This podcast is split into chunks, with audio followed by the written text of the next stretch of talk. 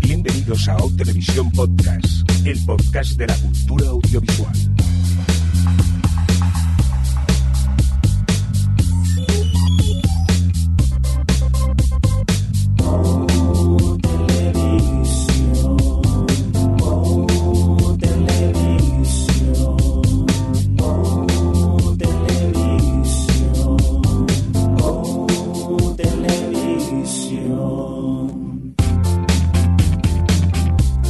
¿Qué tal? Eh, Bienvenidas, bienvenidos a Televisión eh, Podcast, un podcast en el que nos reunimos cuatro amigos para hablar pues principalmente de series de televisión.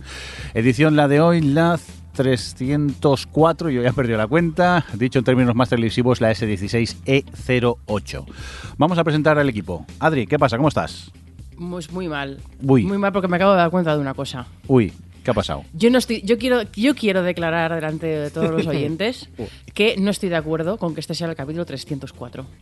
Porque esto no, no aquí no hay récord. Hemos hecho el 300 parte 1, parte 2 y parte 3. No 301, 302, 303. Yo solo quería que quedase constancia. Esto es, esto es, mm, yo estoy, yo vivo mi verdad y en mi verdad ese es el 301. Es democracia, Adriana. Perdona, Adriana, mm, aunque esta fuera tu verdad, no sería el 301, sería el 302 porque antes hemos tenido el top. Cierto, 302. Pues, ala, que no, que este es el 304 y ya está, adjudicado. Que lo votamos en Telegram y ganamos los buenos. Ala, eh, Javier Frejo, ¿qué pasa? Que ya me he enfadado. ¿Cómo estás? Yo no he votado nada. Que a mí- a Pues mí eso, me- dos me- votos a favor, uno en blanco y luego... a- Claro. O sea, ¿habéis o sea, visto este caciquismo? pero o sea, me parece ¿Me excluís de las esto. votaciones? ¿En serio? ¿En serio? Ja- Javi, mira más al Telegram, tío. Eh, Alex, tú sí que votaste que este era el 304, ¿a que sí. Claro, como gente de bien que sabe contar. Hombre, claro, es que, fíjate, vaya, vaya, qué mal hemos empezado el podcast, ¿eh? Ya estamos enfadados y no acabamos ni A que vuelvo a sacar las zanahorias y el humus. Venga, un correo solo también de aquí nos habla, con vosotros el señor Mirindo. Oye, vamos al grano, que tenemos muchas, pero que muchas series de las que hablar y poco tiempo que grabar. ¿Y cómo? ¿Que hay noticias? ¿Que hay noticias y todo en el guion? Javi, Sí. mm, es- es- esto, esto no puede ser. Eh, ¿La preparo? Tráete la trompeta, La, la fanfarria. la fanfarria, dale.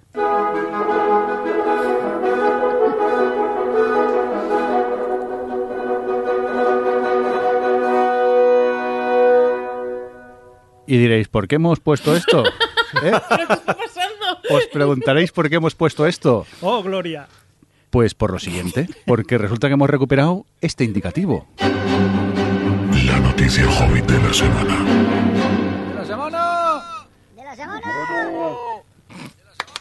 Bravo. Bravo. Es que esto había que celebrarlo. No sabéis lo que me ha costado encontrar el indicativo para empezar. que sepáis que tenemos una cuenta de Dropbox de, del podcast que ya ni me acordaba que existía. Y ahí tenemos los indicativos. Adri, ¿qué pasa con la noticia Hobbit de la semana? Pues que yo no sé si en algún, o sea, obviamente lo hemos mencionado en algún momento, pero realmente en estos meses han salido cosas bastantes dentro de lo que cabe de la serie del Señor de los Anillos que está haciendo Amazon eh, y tenemos que hablar. Tenemos que hablar. tenemos que hablar porque, bueno, la, mi idea es eh, al final un poco no me ha dado tiempo a sentarme a prepararlo súper bien, lo siento, pero bueno, eh, la idea es contar, contar un poco qué es lo que ha salido en estos, en estos meses, en estas semanas y qué, y qué pinta tiene, básicamente. Porque, mm, porque, bueno, que sepáis que salió, por cierto, lo primero que salió que fue una exclusiva, que salió Vanity Fair, que salió en Vanity Fair en Estados Unidos, eh, y Vanity Fair había visto tres capítulos. O sea, no me sirve de puto nada trabajar en Amazon. O sea, me parece muy fuerte este dato. Cuando leí que había, había gente que había visto ya los tres capítulos de esta serie, fue como, me parece injus- injusticia esto, pero bueno. Piensa que seguramente los hayan visto con una ma- marca de agua gigante en medio que ponga Prime Video y que les impida ver realmente lo que hay al fondo. Y a 720p. o sea, horrible. ¿Tú te crees que a mí me parece mal ver el Señor de los Anillos con mi nombre gigante en medio? Tú- Piensa en esto, piensa en esto. Pero bueno. ¿Pero esto lo estrenan que- cuando? ¿Mañana o algo? ¿O qué, o qué pasa? Lo estrenan el 2, 3, ahora no me acuerdo el día exacto, que es viernes de septiembre. Em, Así que no queda nada en realidad. Cuando ¿Cómo nos que no queda cuenta, nada? ¡puf! De, aquí a septiembre. que no No queda queda. nada. Cuando te has dado cu- Pero vamos a ver, cuando tú dices ayer no fue hace un año, si el tiempo ahora está mal, el tiempo está funciona, no está no funciona, se ha, se ha estropeado el tiempo y nuestra percepción del tiempo. Cuando nos demos cuenta, ya está ahí. Galadriel ya está ahí. Porque mm, bueno, básicamente lo- perdón. ¿qué? No, no, que digo que ya estamos ahí criticando la que no nos gusta o algo. Pues no. Ah, no, no, no, ha sido... O sea, yo no quiero que vaya por delante, que yo voy a decir algunas cosas que puedan no, no parecerme bien o mal, sino que me puedan escamar o que me puedan dar a priori como a ver cómo lo enfoquen y tal, pero yo ya sabéis que no soy nada talifán de estas cosas. Me parece fenomenal que busquen la forma de hacer la serie lo mejor que pueden, porque hacer una adaptación es muy complicado, y más en un universo tan vasto como es el de la Tierra Media y todo lo que ha creado Tolkien. Entonces yo no soy nada quejicosa con estas cosas y ya veremos. Sea, y sobre todo yo no he visto nada eh, como para mm, ponerme en contra. ¿Sabes? Como que mm, todas las cosas que pueda decir siempre es yendo por delante que tengo ganísimas y muchas esperanzas porque ya solo con con eh, la inversión eh, pues les merece o sea como que seguramente hayan ido con pies de plomo haciendo la serie o sea que, que veremos qué tal. El caso es que lo primero que salió fue bueno desvelaron ahí con un tráiler súper molón que se llama los, Año- los anillos de poder de Rings of Power el- la serie y y bueno, ya se ha confirmado un poco eh, que está. Realmente se sabía que se iba a ambientar en la segunda edad, que para así como muy en general es justo lo que hay antes de que. Eh, de que Sauron, o sea, como si os acordáis en los anillos que empezaba con un prólogo y el prólogo empezaba con la batalla en la que le cortaron el dedo a Sauron y, o sea, y Sildur y, y- y casi destruyeron el anillo, pero no. Vaya spoiler, Em, ¿no? Vaya spoiler. Sí, ese, ese prólogo es el final de la segunda edad y la primera edad, em, o sea, es- la segunda edad empieza cuando el, digamos, entre comillas, mm, maestro, señor de Sauron, Morgoth, eh, también es destruido. Entonces, como hay un sándwich entre los dos señores oscuros, ahí en medio está la segunda edad. Bueno, pues ya se sabía que eso era donde iba a estar ambientada la serie. Eh, lo que sí que es cierto es que se ha desvelado más, porque en el, en el artículo este de Vanity Fair, que si queréis leerlo, o sea, como tener como más información más profunda de la que yo diga yo, eh, sí que contaron ahí que realmente lo que habían comprado los derechos, yo pensaba que no, que a lo mejor eh, habían, eh, pues eso, que no es que tuvieran los derechos de nada en concreto, sino que les habían permitido ser, los, el Tolkien State les habían permitido eh, ambientar la serie donde quisieran, entre comillas, pero respetando el lore, el- el- la- que, o sea, que fuera todo coherente con lo que ya estaba escrito y lo que había escrito Tolkien. Pero resulta que lo que han comprado son los derechos de los apéndices, de, de- que es mm, como que son los apéndices del, Señor de los Anillos, de la trilogía del Señor de los Anillos, eh, que hablan bastante de esta segunda edad. Y luego eh, cualquier cosa que se mencione de, a esta época que esté dentro de la trilogía del Señor de los Anillos. Fuera de eso, pues ya lo tiene más complicado, al parecer. Entonces, bueno, pues esto es un poco el punto de partida y...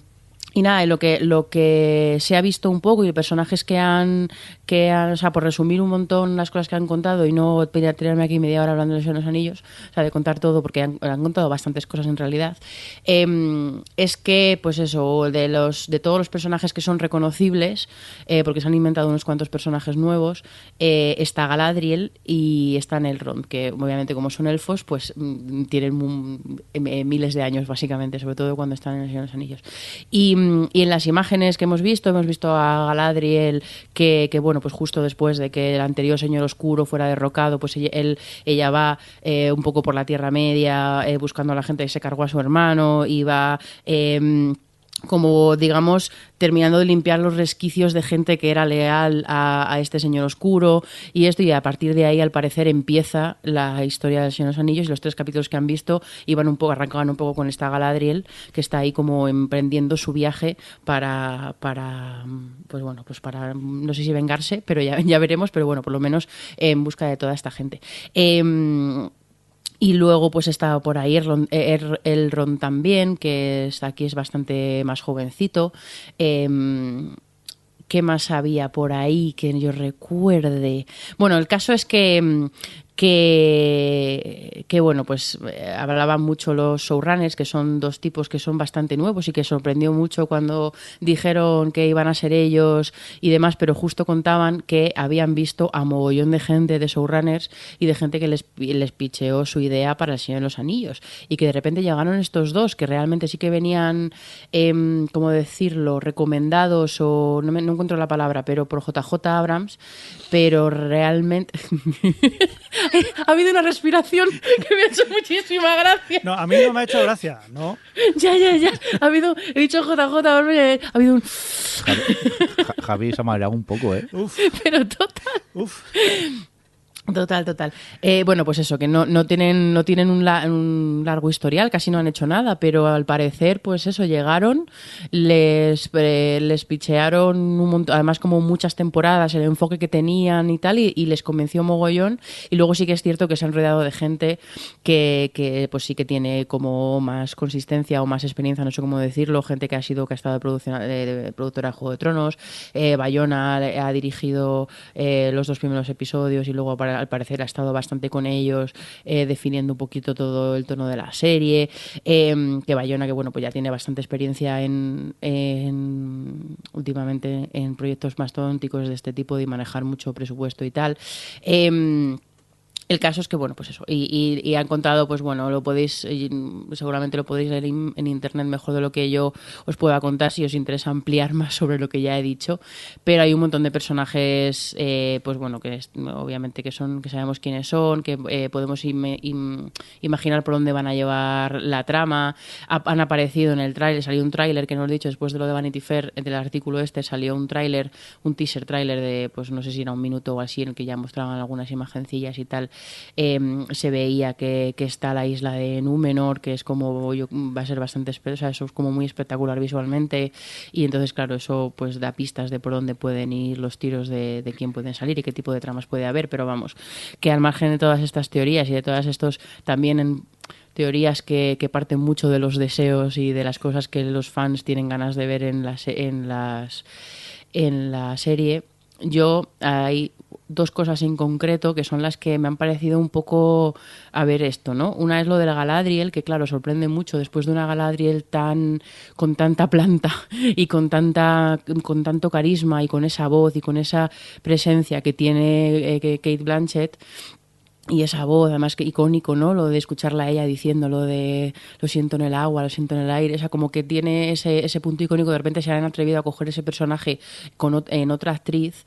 Y además sobre todo que le han dado como un perfil un poco que, que, que mm, me resulta extraño, porque una cosa que mola de la Galadriel y que se ve sobre todo en este caso en el Hobbit, en las películas del Hobbit, es que es una elfa muy poderosa y entre, comu- entre comillas es como, ella lo que hace es magia, por así decirlo, no es una guerrera que vaya con armadura y con una espada, no necesita una espada, ella hace así con la mano y se carga un troll, o sea, es que no, no entonces claro, no sé, y como además hablan de ella como no es la Galadriel que vemos en los Anillos, está así tan, eh, pues tan calmada y tan no sé qué, con tanta control sobre sí misma, no, no, está, está como está como muy... mm, eh, eh, no me sale la palabra, pero eh, mm, eh, como que quiere eh, peleona y, y- y, mm, eh, impulsiva, que es la palabra que no me salía, o sea, como que la presenta como la típica jovencita impulsi- impulsiva que, que quiere ahí pelear por lo suyo.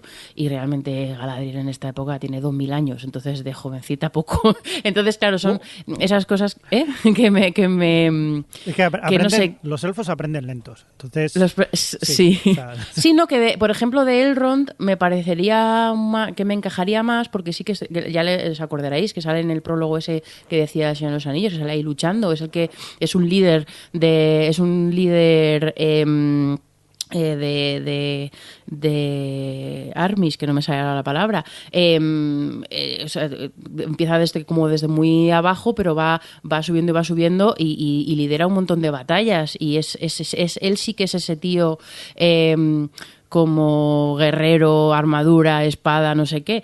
Em, aparte de que en este momento es, es, es muchísimo, vamos, es, mm, es siglos más joven que, que Galadriel cuando, cuando coinciden ahí en la segunda edad y se conocen. Pero... mm, pero bueno, eso, eso, aparte de lo de Galadriel, luego hay otra cosa que ellos han comentado con del tema de la adaptación que me pareció interesante, que, que claro, que mm, eh, si, si fuesen fieles a cómo pasa a cómo pasan las cosas en el mundo de la Tierra Media tendrían que mm, habría muchos personajes que morirían de una, de una temporada para otra habría muchas cosas que necesitarían temporadas y temporadas para poder abordar porque eh, como los elfos son eternos em, el paso del tiempo en la Tierra Media es bastante relativo y sobre todo en estas primeras edades eh, donde pues por to- todavía no hay muchos hobbits todavía hay pocos hombres por o sea hay hombres pero eh, que todo el mundo de, de, mm, de la Tierra Media empieza, empieza con seres que son imperecederos en general. Entonces es un paso del tiempo muy peculiar que, que mola y que, mm, eh, que tiene un efecto en los humanos y al final el conflicto de los hombres que hay en, el- en la Tierra Media, sobre todo en este momento, es que les jode les jode tener poder y no, o sea, les jode ser mortales, porque por mucho poder que, a- que amasen y por mucho señor de Númenor que seas y por mucho señor superpoderoso hombre, te vas a morir en los años que sean, incluso aunque seas eh, uno de estos eh, que tienen vidas mm, eh, como mucho más largas, el triple de largas de lo normal, pero aún así, eh, 200 años o 300 años no, no vamos, palidecen al lado de cualquier elfo que puede vivir, eh, eh, vamos, pues eso, de la propia Galadriel, que en el Señor de los Anillos tiene 7.000 años. Entonces, Claro, el, hecho que hayan comentado que lo van a condensar todo y van a hacer que coincidan en el mismo punto en el tiempo un montón de historias y un montón de tramas y un montón de conflictos, pues me, me- suena un poco, o sea, sobre todo que me da pena porque, porque eh, lo entiendo porque sin nada es muy difícil de adaptar este concepto, pero es algo tan inherente a los elfos y a la Tierra Media como universo que se me hace un poco raro. Entonces tengo como curiosidad de ver cómo lo van a abordar y cómo lo van a hacer y, y cómo van a lidiar con personajes como son los elfos en- con, esta particu- particularidad que tienen, ¿no? Y con el, claro, un elfo es como no está, un elfo no está nervioso, si un elfo no tiene prisa de nada, por mucho que tenga que vengarse, tiene prisa regulinchis, si tiene, tiene toda la vida. Entonces, claro, estas urgencias que necesitan eh, las tramas de una serie y que necesita, eh, pues bueno, pues sí, eh, em, generar algún o sea pues sí ya lo he dicho no esta, esta urgencia no no o sea como hay una especie de disonancia en mi cabeza no entonces tengo bastante curiosidad de ver cómo lo van a abordar eh, después de lo que han dicho. Entonces bueno pues pues yo qué sé es- ha sido un poco caótico mi comentario pero esta ha sido mi disertación y ahora no sé si alguien más quiere decir algo sobre este tema. O sea espero que sí que lo digáis que os dejo que, que perdonadme que me Pero- pongo y, y no callo. Entonces, Adri, pues entiendo por tus palabras que muchas ganas de que de la serie no tienes, ¿no? Co- ah, vale, pues eh, no- me he puesto nerviosa. Eh, tengo muchísimas, la verdad, tengo muchísimas. Además, a mí, a pesar de todo, quiero decir, aunque tenga estas, estas pesquisas con los temas, eh, lo que he visto, lo que he leído, me da muchas cosas que me dan buen rollo. Lo que he visto, pues bueno, también hay cosas que tal, pero vamos, que me da buen rollo. Tiene pinta eso de que han- toda la parte visual y otra cosa que me ha encantado y es que no está confirmado porque creo que se filtró sin querer y entonces ha quedado ahí como un rumor, pero que decían que, mm, que Howard Shore iba a hacer la música con Bear McGeary. Pero yo creo que no es verdad y que simplemente Howard Shore ha cedido sus pues lo, que compuso para El Señor de los Anillos para que McGeary pueda recomponer y, que se mantenga este sonidillo que tiene la Tierra Media, ¿no? Como característico que ya se creó con las películas y que me parece muy guay que lo mantengan eh, y ya se oye en el tráiler y fue como y me piel de gallina, piel de gallina real. eh, entonces claro, lo veo y es como voy a ver unos Señor de los Anillos y y nada, y tengo muchas ganas de ver cómo, pues eso, todos los personajes estos nuevos que, que han creado eh, y de ver algunas cosas, ¿no? De ver en pantalla algunas cosas que tengo en mi cabeza, yo qué sé, ver, si os acordáis de, de Barad-dûr, eh, eso de Barad-dûr, joder, no me, de, de Khazad-dûm, que es el puente donde en la primera de Señor de los Anillos.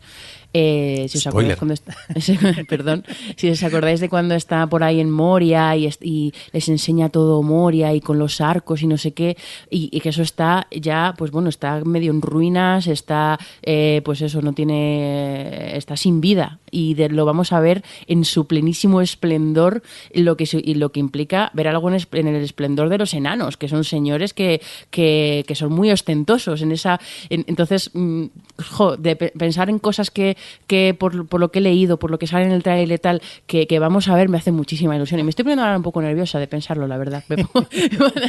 Yo, Así que sí, no, no te tengo ninguna ganas, no.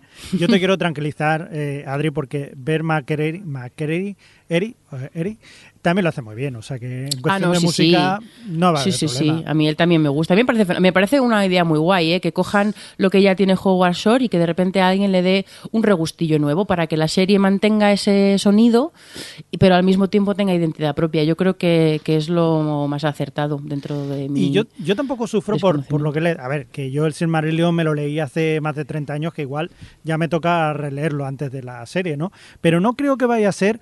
Porque yo me acuerdo que lo- los capítulos eran bastante cortitos en comparación con todo lo que estaban contando. Es decir, que te metían eh, historia, pero una historia muy a grandes rasgos. Por lo tanto, ahí dentro cabe muchísima cosa para contar, muchos personajes, muchas historias que yo creo que pueden entrar perfectamente. Y no creo que sí, que habrán puristas, pero son tan grandes los trazos que hay en ese Silmarillion que no creo que vaya a haber mucha diferencia. O sea ah, que- no, claro. A mí, a mí precisamente es eso. A mí no me preocupa en absoluto que no sean fieles. Eh, lo de Galadriel, por ejemplo, no me preocupa que sea que no sea fiel, no me importa. Eh, sino, bueno, en este caso creo que es más arriesgado porque ya tienes a otra Galadriel eh, en el imaginario, por eso lo digo. Pero sobre todo porque no por porque esté inventado en sí mismo, sino por el perder lo interesante que sería abordar a la Galadriel tal cual es cuando tienes a otros personajes con los que puedes abordar esa cosa más de, de guerrero. O sea, pero vamos, que, que mm, es por ponerme puntillosa, porque mm, a mí lo último que me preocupa es que no sean fieles con algún personaje o con historias en concreto, lo que sea. A mí sobre todo es eso lo que os decía, lo del paso del tiempo y cosas que son como más conceptuales, es un poquito más filosofar que, que cosas concretas de, de la historia. A mí que cambien lo que les dé la gana. Yo en esto no soy nada, no soy nada talifán con estas cosas. Siempre pueden verdad. decir que como no tenían los derechos del Silmarillion, pues tuvieron que inventar. Mm, Sí, sí. Si ya digo, si igual, de- si a ver, da igual lo que hagan. Se ha enfadado la gente porque sale una enana negra, pues mm, ya, o sea, quiero decir, si es el baremo, porque de repente había un poquito de diversidad eh, en, en las fotos que salieron y demás, pues mira, si es que Es que, es que Adriana, saben- elfos negros, ¿eso dónde se ha visto? Elfos negros, Hombre, ¿Tú, ¿dónde tú se ha vas ahí a la calle y ves a elfos negros? No, pues eso, no se les ocurre meter elfos negros en una Es serie. que- Yo- sí, yo sí. estoy Qué- indignado. qué- qué poco apego a la realidad. Yo estoy indignado no por el color de la piel, sino porque tengan el pelo corto. Fíjate que a mí es una tontería, pero yo siempre... No, no, yo, yo lo veo... Pues, oye, pues ha habido gente que lo ha comentado y la verdad es que a mí no lo había pensado, pero cuando lo dicen es como, jo, pues es verdad, es verdad. verdad, que, Ton- que tienen el pelo es, corto. es una tontería, ¿no? Porque da igual. Y de hecho es mucho más fácil, supongo, ir a luchar con pelo corto que con pelazo. O sea, que te lo enrollas en cualquier rama y a tomar por saco, ¿no? Pero, pero no sé, a mí me ha chocado porque, claro, yo siempre he visto a la gente con pelo largo y, y no sé, me, me choca. Pero ya está, me choca. Pero puedo vivir con ello. A mí me preocupa solo una cosa, que es que si aquí hemos visto un trailer y medio llevamos 20 minutos, cuando hagamos los especiales, ¿cuánto pueden durar los episodios? Eso. Perdón, Pues perdón, mira, yo sé cuánto perdón. pueden durar, porque Adri está escuchando un podcast que va a segundo de...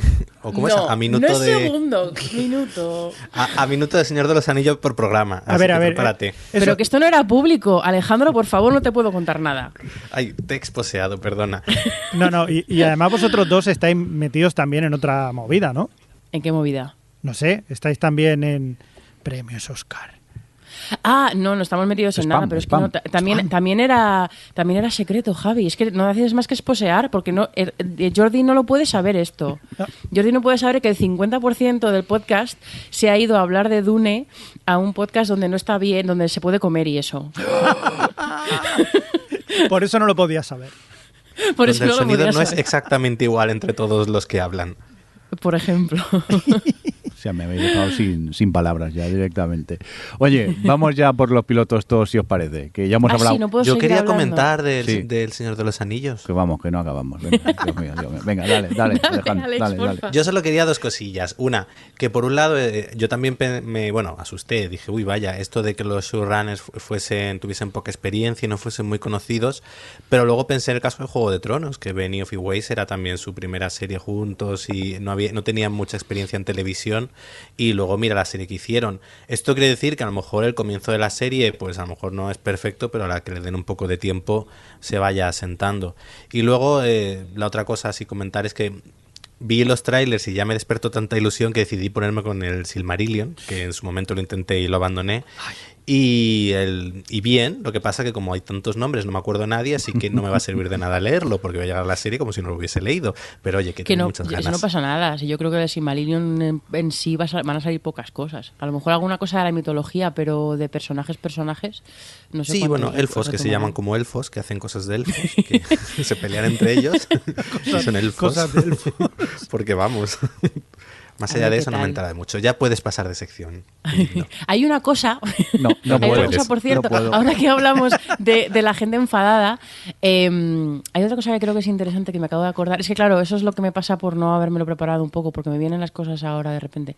Eh, el, eh, hubo un momento que se cabrearon, o sea, no se cabrearon, hubo como muchas críticas de los fans cuando se supo, en, esto fue en rodaje, que.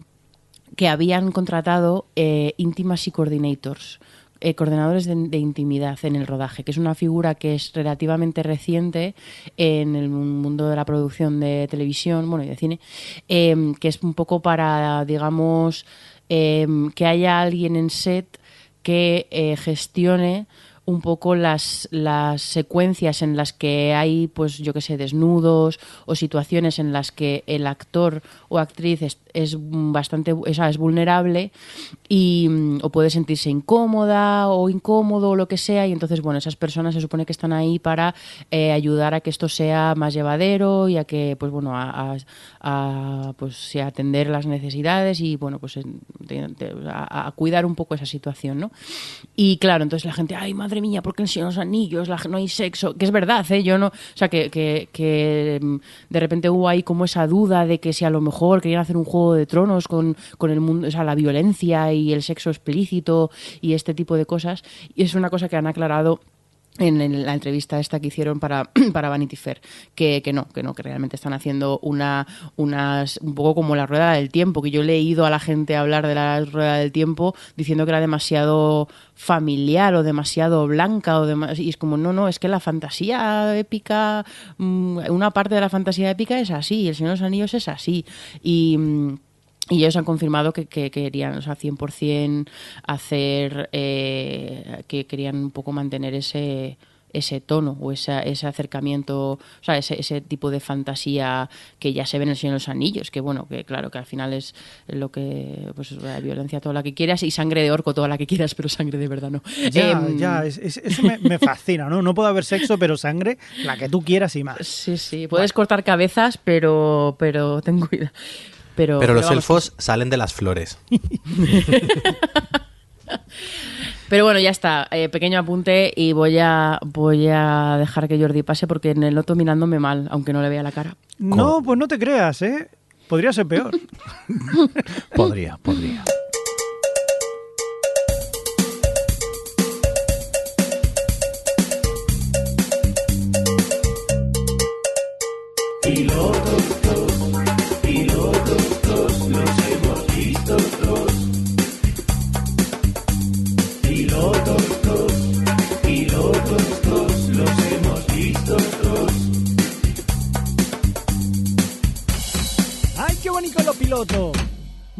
Rico, muy, Muy rico, muy rico. Pues nada, vamos a por Pilotos 2. Empezamos contigo, Javi, esta producción de Apple Plus, o Plus, o como se llama, este de After Party.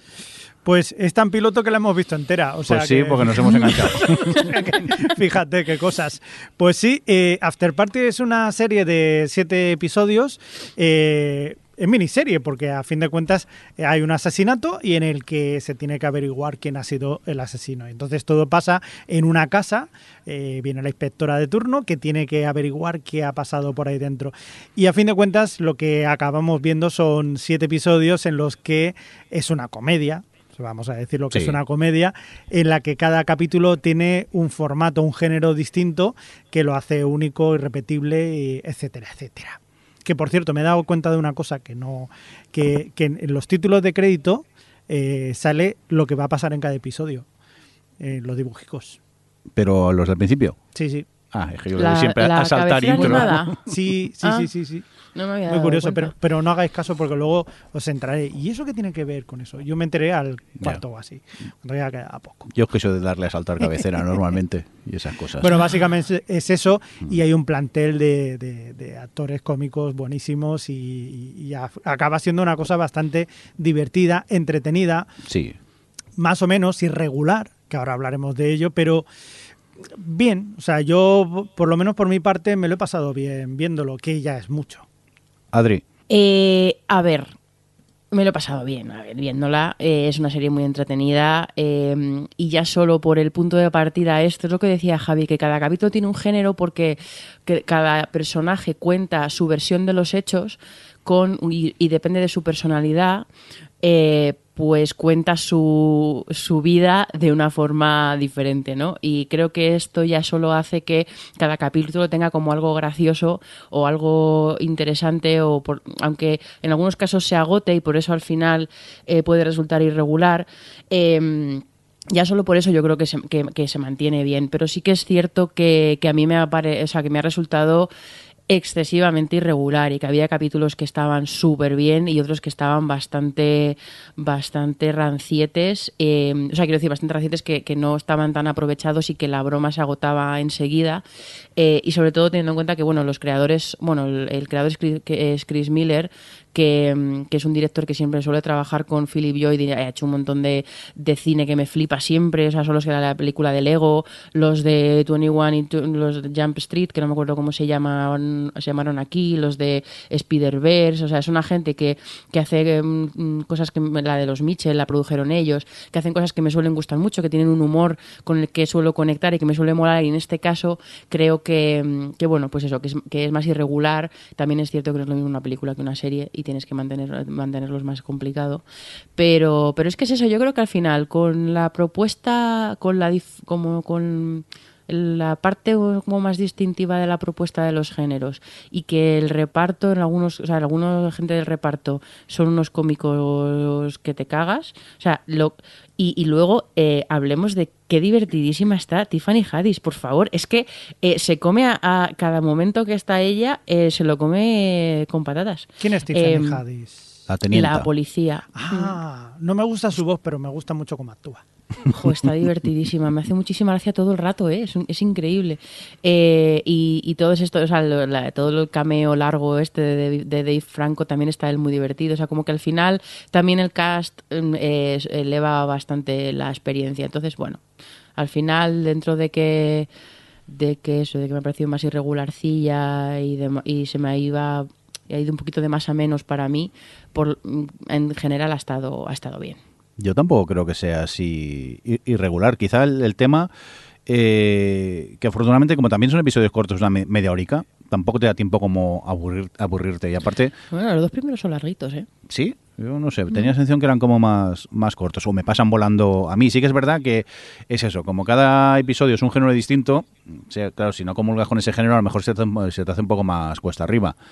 Entonces entiendo que sí que hay algunos que, que puedan costar un poco, pero realmente en su global a mí me parece una serie muy entretenida, que me lo he pasado muy bien con ella y encima que se ve en un plis, porque mm, con los cliffhangers con los que se acaban los episodios pues te dejan con ganas de, de seguir viendo los, los otros. A mí me parece Ah, que una tú la has serie... visto en plan binge, yo es que la he visto semana a semana, casi. sí, sí, entonces- sí. Yo, como la comentasteis aquí en el guion que, que la habíais visto, me puse con ella. Dije, va, me veo el primero y tal. Claro, se acaba, te quedas con ganas, plan, plan. Y al final me la vi en dos, en dos sentadas. Y me parece una serie bastante entretenida.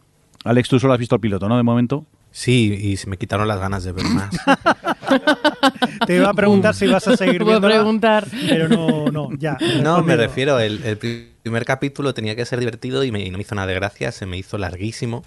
Y la idea me parecía buena, pero dije, si el primero en teoría parodia es una comedia romántica y también es verdad que no es mi género favorito precisamente, pero vamos, que ni siquiera es divertida, pues... mm, Es que el primero a mí no me es de llames los para el segundo. peores, la verdad. Y el prota es precisamente ese personaje, que es un poquito el medio muy prota, es, es sí, muy antipático, es el peor personaje de todos, que es uno de esos los fallos que tiene, yo creo. Vamos, los fallos, que yo, que es lo que menos me gusta, de los que menos me gustaba, vamos, de la serie.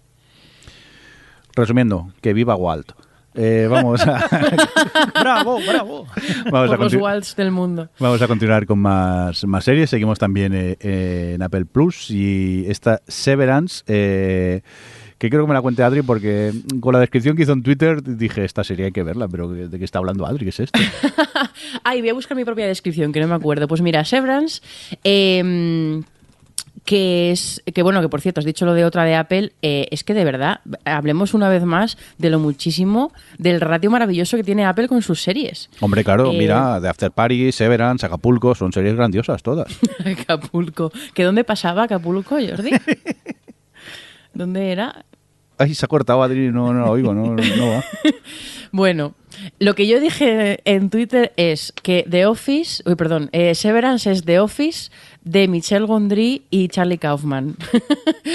Con, y, tiene, la verdad es que tiene un montón de referentes que yo creo que no los esconde, porque tiene un poquito eh, esta cosa así como. Eh, no sé cómo decir, como grandilocuente, pero al mismo y un poquito opaca, pero al mismo tiempo bastante directa de devs. Es un, o sea, el, el- todo el punto este visual estético que tiene, rollo Homecoming, rollo Legión, eh, que además, bueno, también con la de la parte mental. Bueno, ahora cuento, no he contado de qué va, antes de, que, con- de seguir con este rollo, voy a decir de qué va, que me lío. Pues, a ver, Severance, que. mm, que, es- que está creada, por cierto, por Ben Stiller, que también dirige, no sé si el primero y el segundo, o sea, los dos primeros o solo el primero.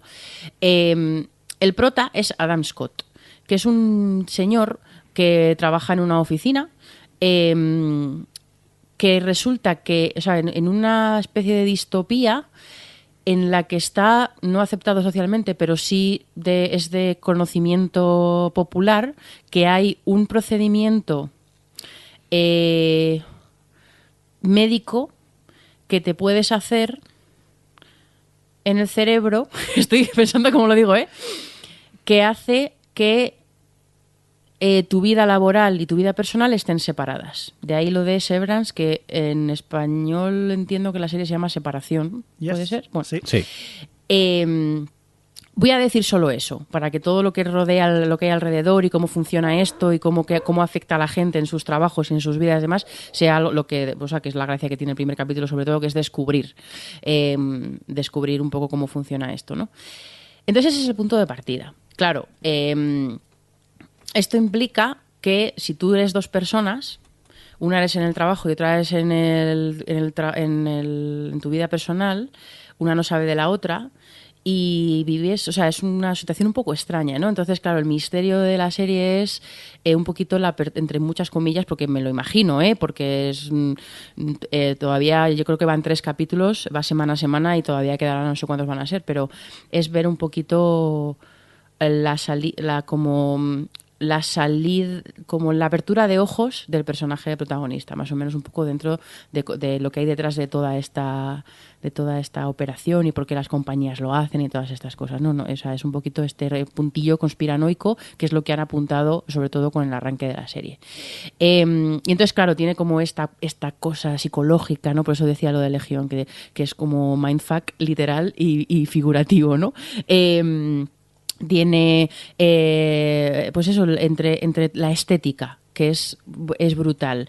El tono que tiene el pues lo bien que maneja el misterio porque es una serie que es como madre mía que está pasando aquí pero al mismo tiempo te va contando cositas. O sea no es de estas que son súper opacas eh, eh, crípticas que no te enteras de nada. No no te van contando cositas te van desvelando cositas hay eh, detalles de personajes cliffhangers no sé qué ya eh, lo están yo creo que están manejando muy bien también ese juego de, de de, de administración de la información, ¿no? De mantener, sí.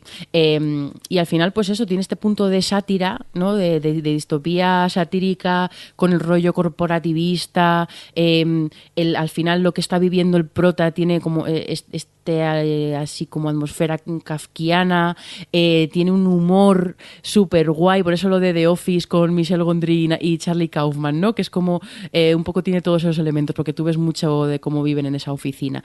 Y me ha parecido súper curiosa y súper interesante y tiene todo lo que, bueno, los títulos, por cierto, esta, espero que Jordi no te los pases porque la cabecera de esta serie es brutal. Demasiado Y, tarde. Jo, ¿No la has visto? Mm, A no ser que en el primero me, no me dejen saltarla. No, el primero no, No, está, el primero en no el está. Ah, segundo. vale, pues en el no, segundo me la salté directamente. Jolín, pues es buenísima, es increíble la, la- la cabecera. Bueno, pues eso, tiene un montón de, de cosas que son totalmente mi rollo y me está, me está encantando, la verdad. Me está encantando. Es como el- la serie flipada del momento, de, que me apetece un montón que, que vengan capítulos nuevos. A ti, Javi, ¿qué te ha parecido? Porque tú me hiciste caso, me hiciste caso jo. y dijiste... Y estoy muy a tope también con ella, ¿eh? Estoy. Sí, ¿no? Uf, que hay cuatro episodios, no tres. Cuatro. Cuatro, perdón. Y pasó mañana sale otro, o sea que con muchísimas ganas, porque lo que tú dices, además, cada episodio acaba con un cliffhanger que. mm, mm, mm, ya verás qué bonito. Ya verás qué bonito todo lo que va a pasar. Y creo yo, ¿eh? Porque además hay muchas cositas que, como dice Adri, eh, son cosas que te las van contando y te las van dejando un poco escondidas para que tú vayas descubriendo poco a poco en cada capítulo. Y, lo que dices, tanto lo que es la estética, la utilización de esos colores para, para diferenciar una cosa y otra y cómo se van mezclando también a medida que pasan cosas. eh, a mí me flipa. O sea, yo de momento no sé cómo va a acabar esto, porque ya sabéis que todos estos dramas que también tienen misterio muchas veces pasa que ya veremos a ver cómo acaba el final, pero de momento lo que me están contando y cómo me lo están contando me gusta mucho. Yo estoy encantado. Menos, o sea, yo se lo compro todo, menos lo de Patricia Arquette que se le llame señora. Pero, y no por respeto, ¿eh? No por respeto porque dice, a tu jefe le puede llamar señora o lo que tú quieras, o señor. Pero, hombre, que esta actriz tiene 54 años, que puede, la gente puede tener una edad que tampoco hace falta que sean súper viejos o súper jóvenes, que hay una edad media.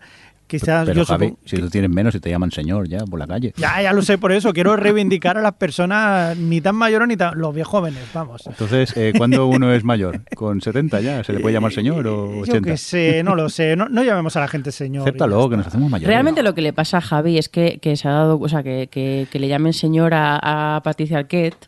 Eh, él la debe seguir viendo en su cabeza, como, como yo veo a mi hermano que todavía tiene 13 años en mi cabeza, pues lo mismo. Para él, Patricia Arquette sigue siendo una jo- la jovenzuela No. con, de 20, no la jovenzuela de 50, y entonces le, se- y le llamen señora se- le hace mayor a él mismo.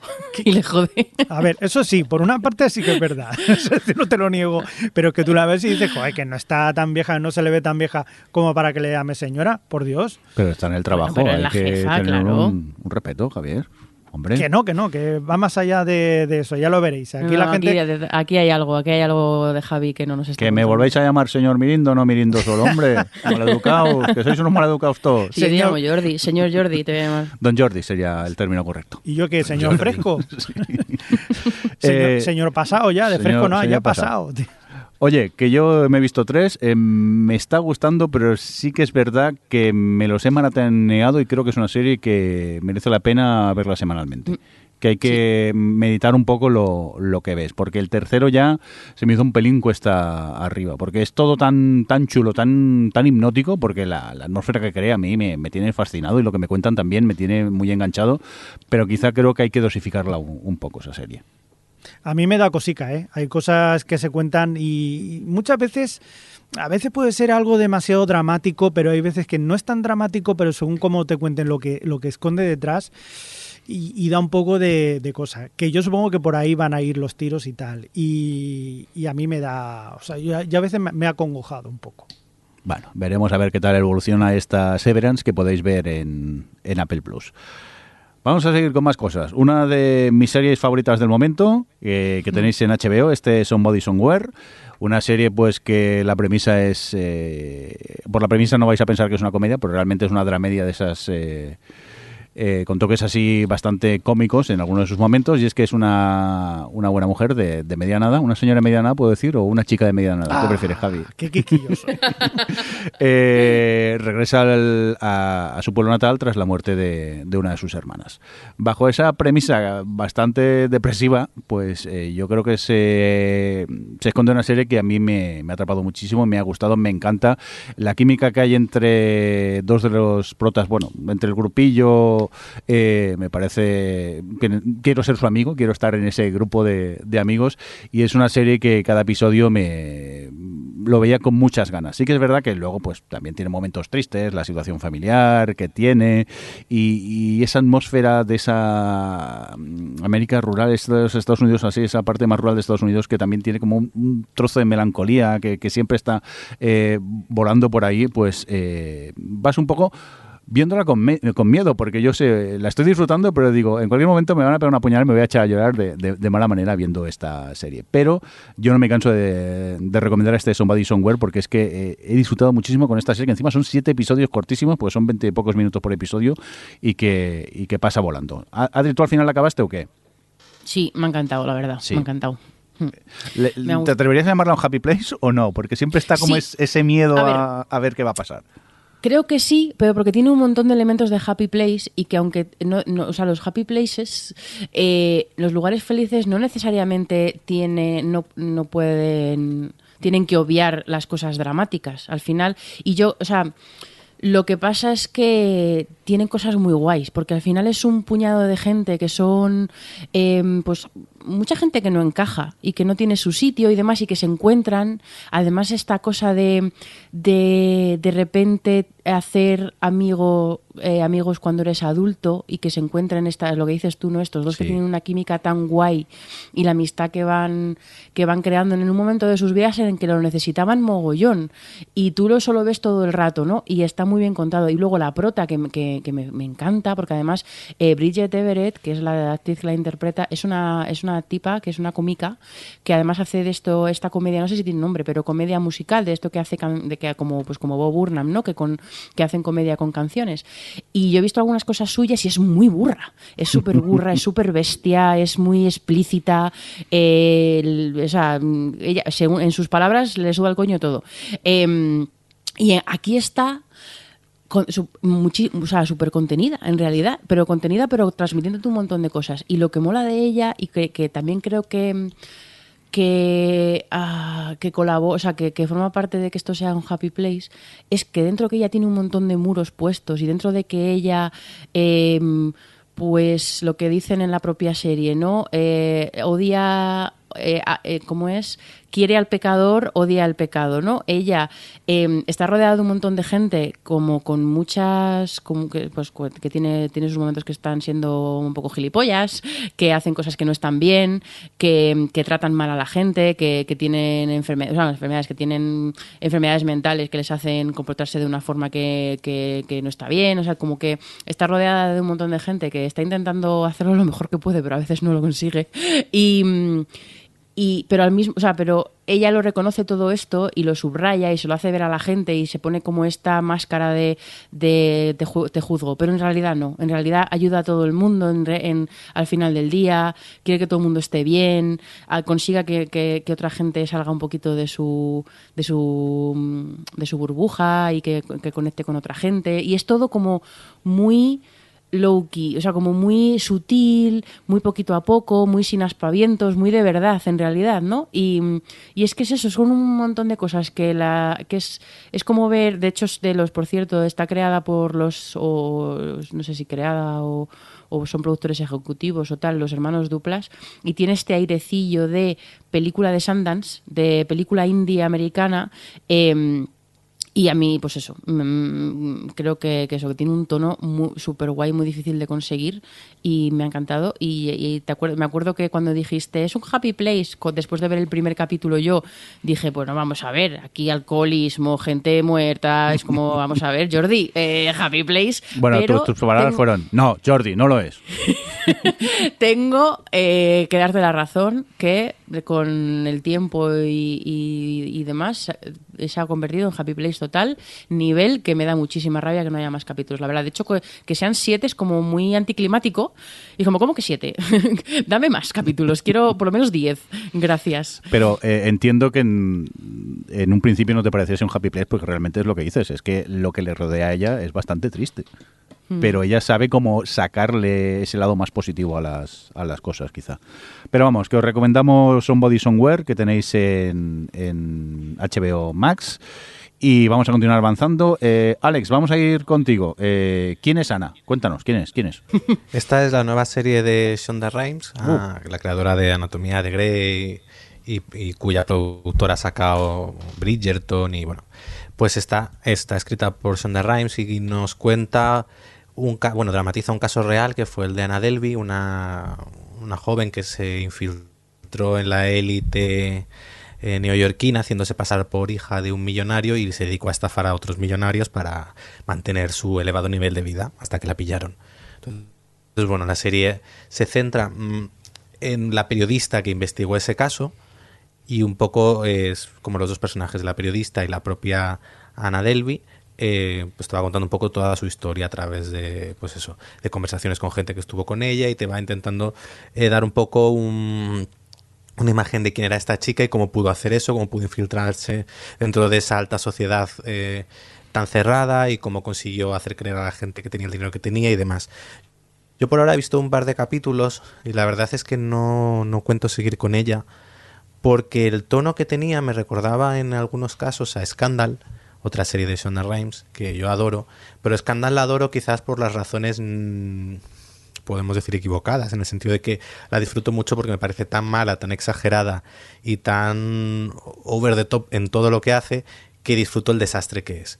Pero esta, esta se me quedaba un poco a medias, me parecía exagerada, me parecía muy impostada, pero no me parecía que llegase al nivel de exageración que tenía Scandal y por tanto tampoco la disfruto. Se me queda como en serie bastante malilla, pero sin ese punto de es tan mala que es buena.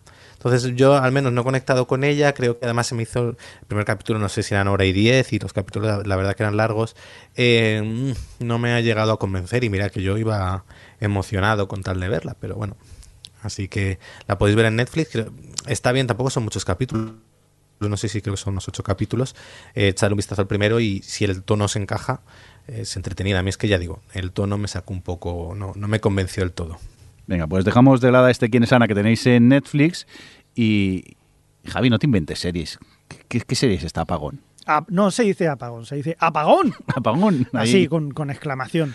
Pero eso- apagón que no... ¿Eso dónde está? Eso está en HBO Max. ¿Y de qué va? Es que no te... No confundir con el apagón. No, Vale. no, tiene que, no tiene nada que ver, eh, creo, no lo sé, ya veremos. De momento esta que podéis ver en HBO, Mo- de HBO Max eh, va de, pues efectivamente, un apagón que hay en toda Europa y se va la luz. Se le va la luz a todo Dios y no vuelve a la luz. Entonces es una serie alemana, por lo tanto te van a ir contando lo que pasa a medida que pasa en Alemania y lo que se va viendo alrededor, etcétera, etcétera, ¿no? Entonces todo el gobierno, toda la crisis que va llevando. Pero en cualquier caso, una cosa es lo que pasa dentro del gobierno, el gabinete de crisis que, que hay, y otra es la de un señor que, que antes había sido un estudiante anarquista, eh, que, que, bueno, que como fue anarquista y todo esto, pues lo dejaron, tú ya no puedes hacer nada en esta vida y esas cosas. Entonces él es informático.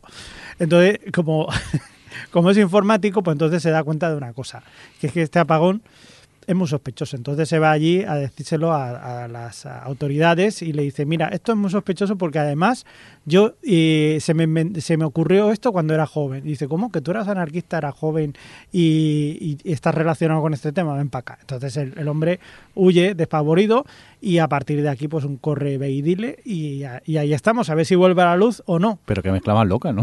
Es, Sí. es como catástrofe, pero luego también pechecuchone. Sí, sí, sí, sí. Bueno, tú has visto tres, o sea que te está llamando la atención No, al no, menos. no, claro, o sea, es tan mala que me encanta, o sea, me, me lo paso muy bien. Es una, una serie de estas apocalípticas, que después de una guerra, después de una pandemia, ¿qué, puede Sí. haber? Pues que se te vaya la luz, ya es lo peor que puede haber. Ya ni aceite de girasol ni papel, o sea. Pero no es una comedia, es un drama. Esto. Es un drama, es un drama, un dramón. Pero poco mala. Mala. Vale. Yo lo, yo lo aviso. Pues nada, me han entrado Pero ganas, entretiene, ¿eh? me han Entretiene entrado ganas de ver este apagón que está en, en HBO. Apagón. Apagón. Alex, eh, cuéntanos, Archive, Archive 81, eso sería Archivo 81. Sí, esta es otra serie de Netflix, en este caso de terror. Eh, creo que, si no me equivoco, está producida por James Wan, eh, responsable de Insidious, eh, Expediente Warren, La Magnífica Maligno. Y, bueno, en este caso es, es un- una historia un poco que se centra en un, en, un, tipo que trabaja restaurando cintas de vídeo, le dan el encargo de restaurar una serie de cintas que han sido que, que se quemaron en un incendio y para ello tiene que quedarse en una mansión, bueno, una especie de casa, él solo, haciendo el trabajo.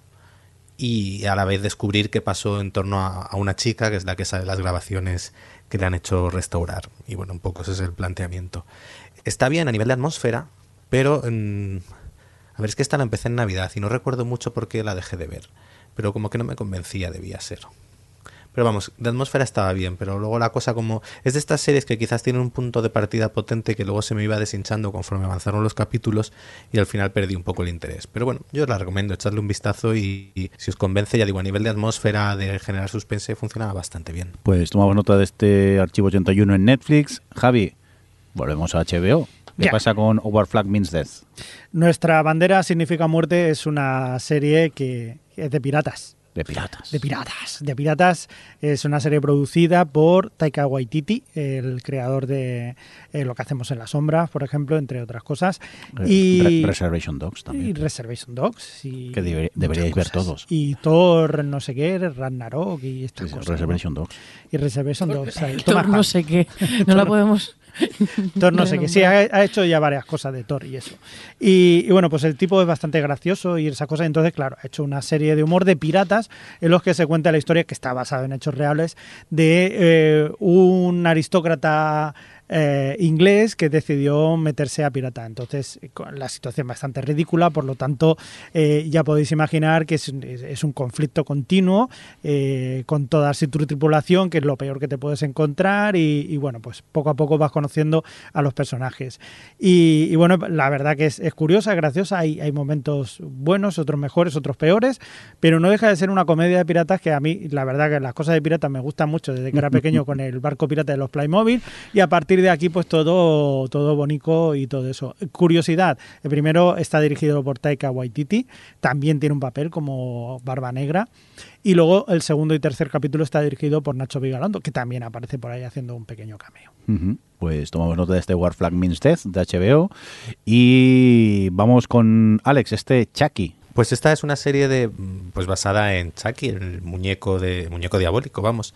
Es es curioso porque es una serie que realmente yo, yo cuando cuando leí que la hacían pensaba que era pues coger el- como un reboot un poco volver a contar la historia del muñeco diabólico en formato serie y no realmente es una continuación de pues no sé si son cinco películas de las últimas cinco películas no cuenta el reboot que hicieron hace un, poco- un par de años y, bueno, es un poco como continúa las andanzas de Chucky, podemos decir, y lo hace de una forma bastante curiosa. A mí me sorprendió para bien la serie, primero por bueno, el humor que tiene, pues eh, quizás ya lo hemos visto en las películas, eh, pero sitúa un poco dentro de lo que viene a ser como una especie de serie de instituto, mete a Chucky y, y te habla eh, o o te habla de cosas un poco como el bullying, la, la homofobia, lo- las relaciones abusivas y demás desde el punto de vista de una serie con Chucky.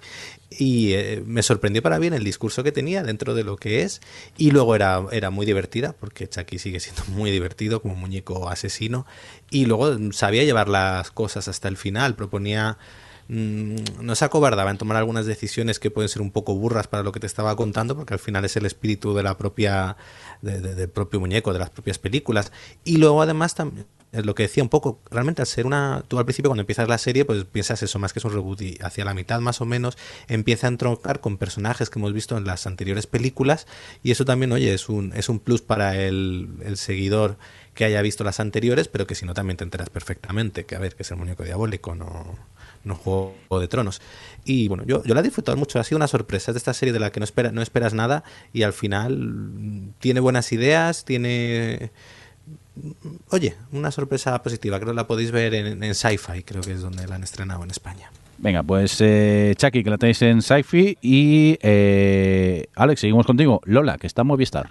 Ah, ya, es, yo digo Lola, yo que he visto Lola, claro, de Lola Flores, que sacó Movistar una serie documental, eh, que eran creo que cuatro capítulos puede que fuesen, que la verdad que están muy bien, porque coge lo que te viene a hacer es una especie como de radio- radiografía del personaje que era Lola Flores, lo hace desde un punto de vista, podemos decir, bastante amable, en el sentido en que quizás las cosas más polémicas las toca, pero tampoco profundiza en ello. Lo que quiere hacerte un poco es hablarte de quién era ella, quién era Lola Flores, el personaje que ella creó y un poco su idiosincrasia, y quedaba muy bien porque alternaba... em, pues eso, de, desde familiares suyos, desde su hermana, sus hijas, a estudiosos de, de, la, periodistas, estudiosos de la propia figura de Lola Flores, artistas, y el conjunto de, de opiniones que llegaban y el, la forma que tenía de dibujarte la personalidad de ella, pues la verdad que, que se disfruta mucho en el documental. Al final te presentan, pues eso, a,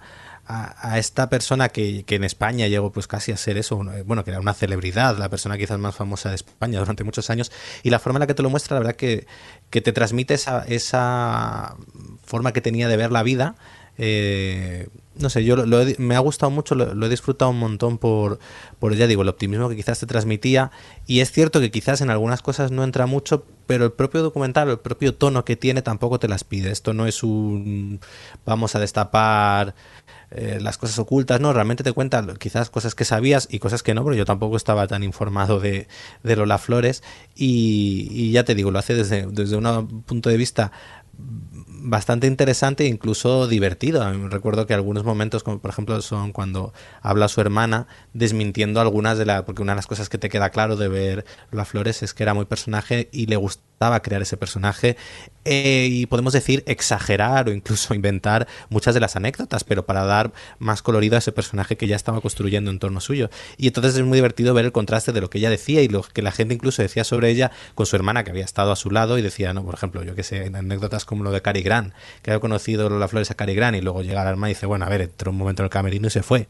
Y entonces ayuda también un poco a entender mejor la figura y no, no, tanto mitificarla, pero entender un poco por qué ella había construido ese personaje. Y yo lo recomiendo mucho, ¿eh? son cuatro capítulos, se ven muy bien y, te dan una visión más amplia de, pues eso, de quién era ella y de, un poco de por qué fue tan grande, podemos decirlo, y, cómo construyó esa imagen y, fue ese fenómeno en lo que fue en España tomamos nota de Lola, que está en Movistar. Y por cierto, eh, la transmisión, la conexión con Alex se nos está cortando un, un pelín no os asustéis, eh, que luego suena acelerado, que es lo que tiene la, tecnología VIP, que cuando se corta, entonces de repente empieza a sonar un pelín acelerado. Alex, no os asustéis. Está bien, Alex está bien.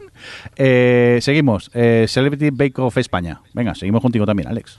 Pues este es, un reality de pasteleros mm, que ha sacado Prime Video.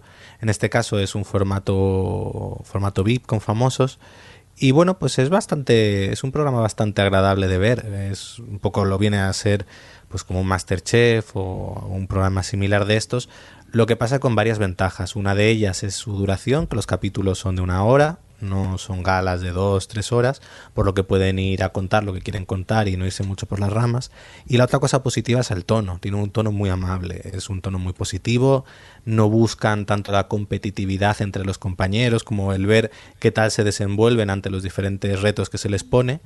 Y luego tiene un acierto muy grande, que es un casting que eh, encaja muy bien. Son personalidades muy, muy dispares, pero funcionan bastante bien.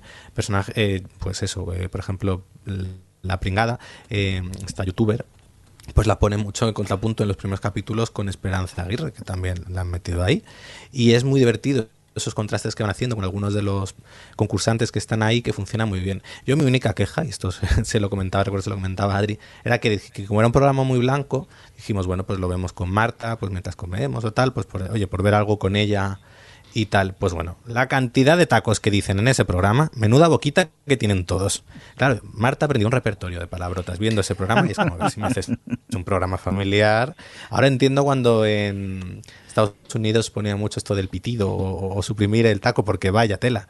Además, este, por ejemplo, está James Rhodes, que es este, este pianista que, que es inglés.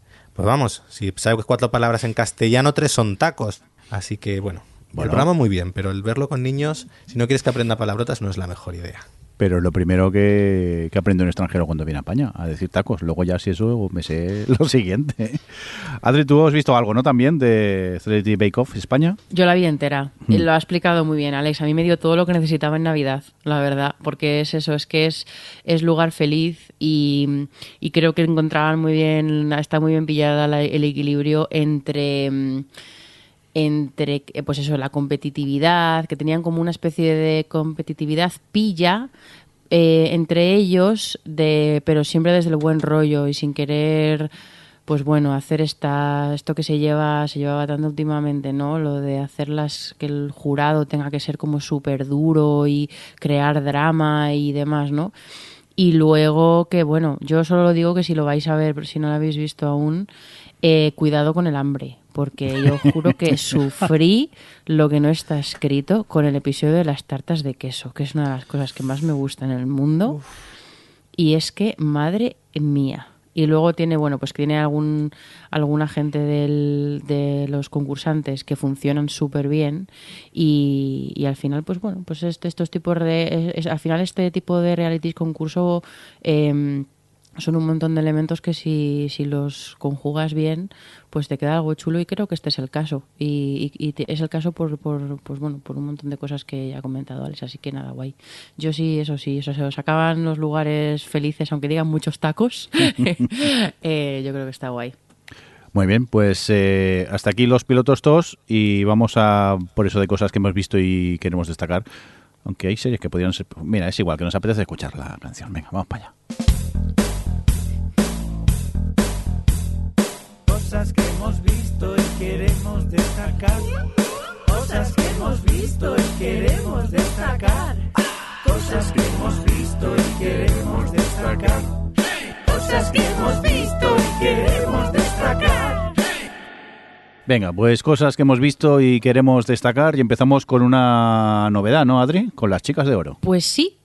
Em, esta mitiquísima serie que nos, bueno, que nos hemos puesto a verla, eh, a revisitar. Bueno, re- realmente en mi caso la revisitación eh, es poca, porque yo recordaba cosas como muy sueltas. Yo nunca la, en su momento, cuando ha habido reposiciones enteras o lo que sea, no la había visto tanto, o sea que no la tenía tan presente.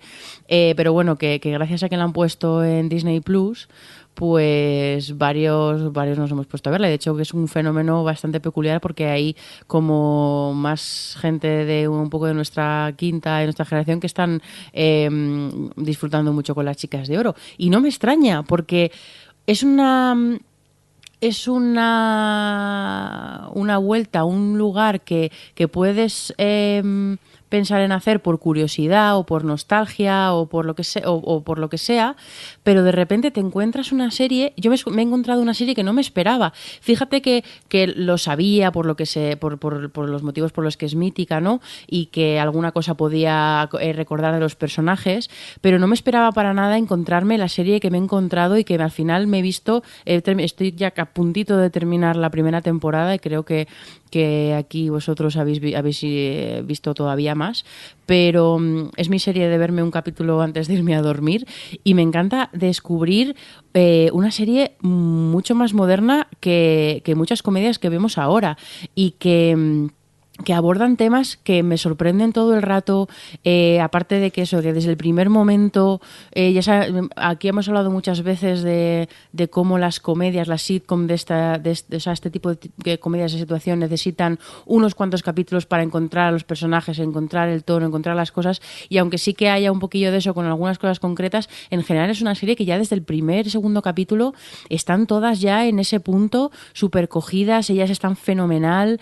eh, y luego eso es, es cómo transmiten todas estas, eh, todas estas eh, ideas de, de, yo qué sé, de sororidad, el hecho de que, de que las tres, que son eh, señoras ya, aquí pues, o sea, entiendo que esta sí que me deja Javi llamarles señoras, y, mm, y tienen una vida sexual súper sana y súper activa y, y, y súper... em, pues, pues vocal y que hablan de ello y con una naturalidad, con ciertas cosas. O sea, me ha eh, sorprendido un montón y me ha flipado y me está encantando y además eso, de muchas, estoy viendo un capítulo o algo así escribo es en plan, madre mía, acabo de ver el capítulo de no sé qué y estoy flipando con cómo han resuelto esto, esto y esto, porque además tú con tus prejuicios eh, piensas que van a reaccionar de una forma. Ya, ya claro, ya no estoy, ya no pienso eso, pero al principio sobre todo digo, bueno, esto lo van a llevar por aquí. Y luego realmente lo llevaban por un lado, con, o sea, por un camino completamente inesperado eh, para mí y que y además siendo súper, súper cachonda y divertida que me río eh, con carcajadas real. Eh, en fin, está siendo maravilloso tener las chicas de oro. Eh, no sé, Alex, tú por ejemplo, que además tú ya llevas, yo creo que incluso por la segunda temporada, tú te has, has puesto las pilas con, con la serie.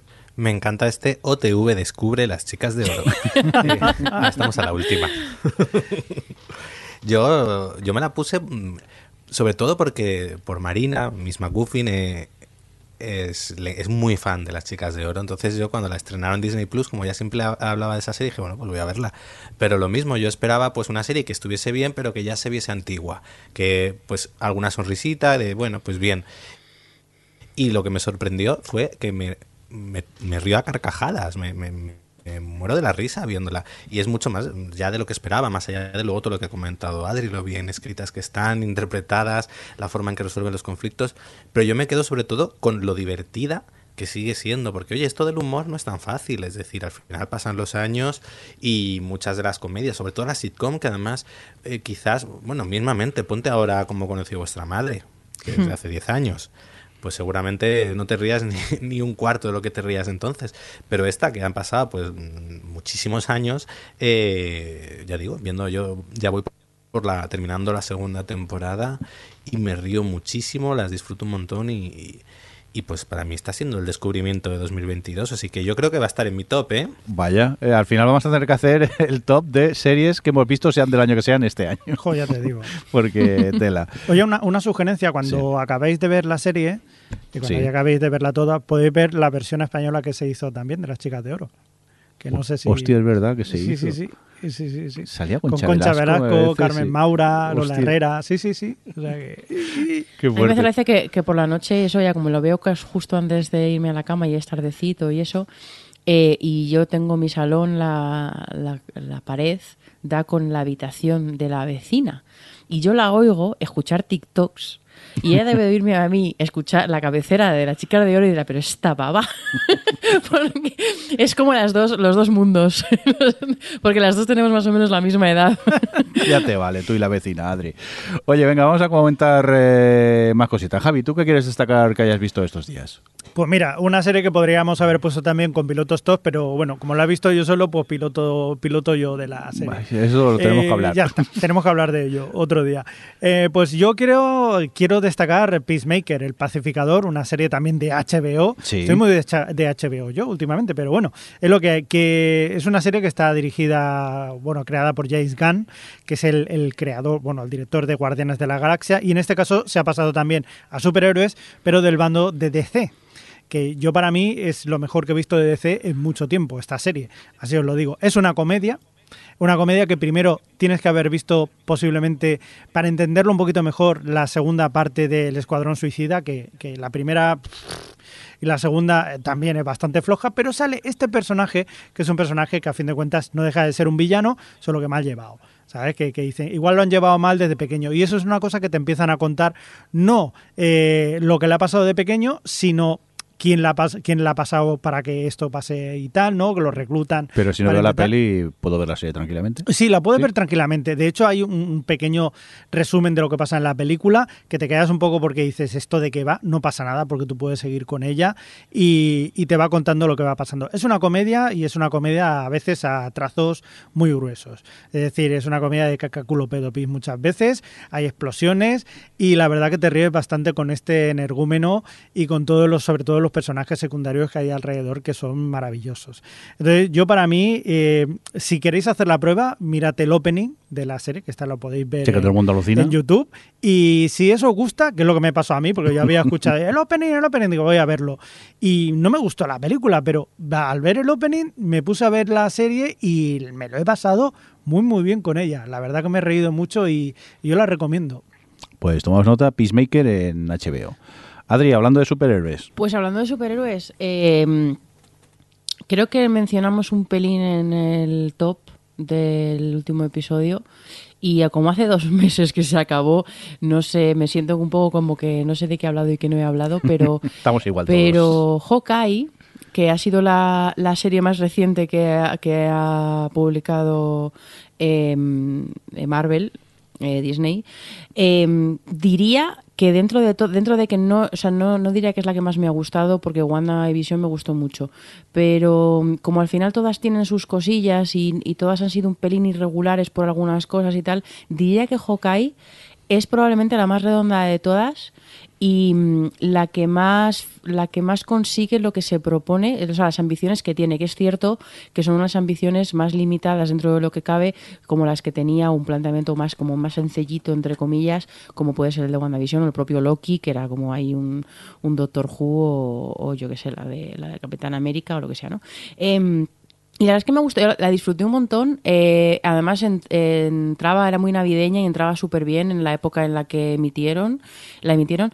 Y, nada, eso es una serie que es muy divertida, que va sin demasiadas pretensiones, pero sí que tiene una cosa muy interesante que, que claro, eh, que están haciendo con las series en el universo de Marvel en general, pero que como esta es la más casual cotidiana de todas, porque al final Hawkeye, Ojo de Halcón, es un tipo que no tiene, no tiene poderes, ¿no?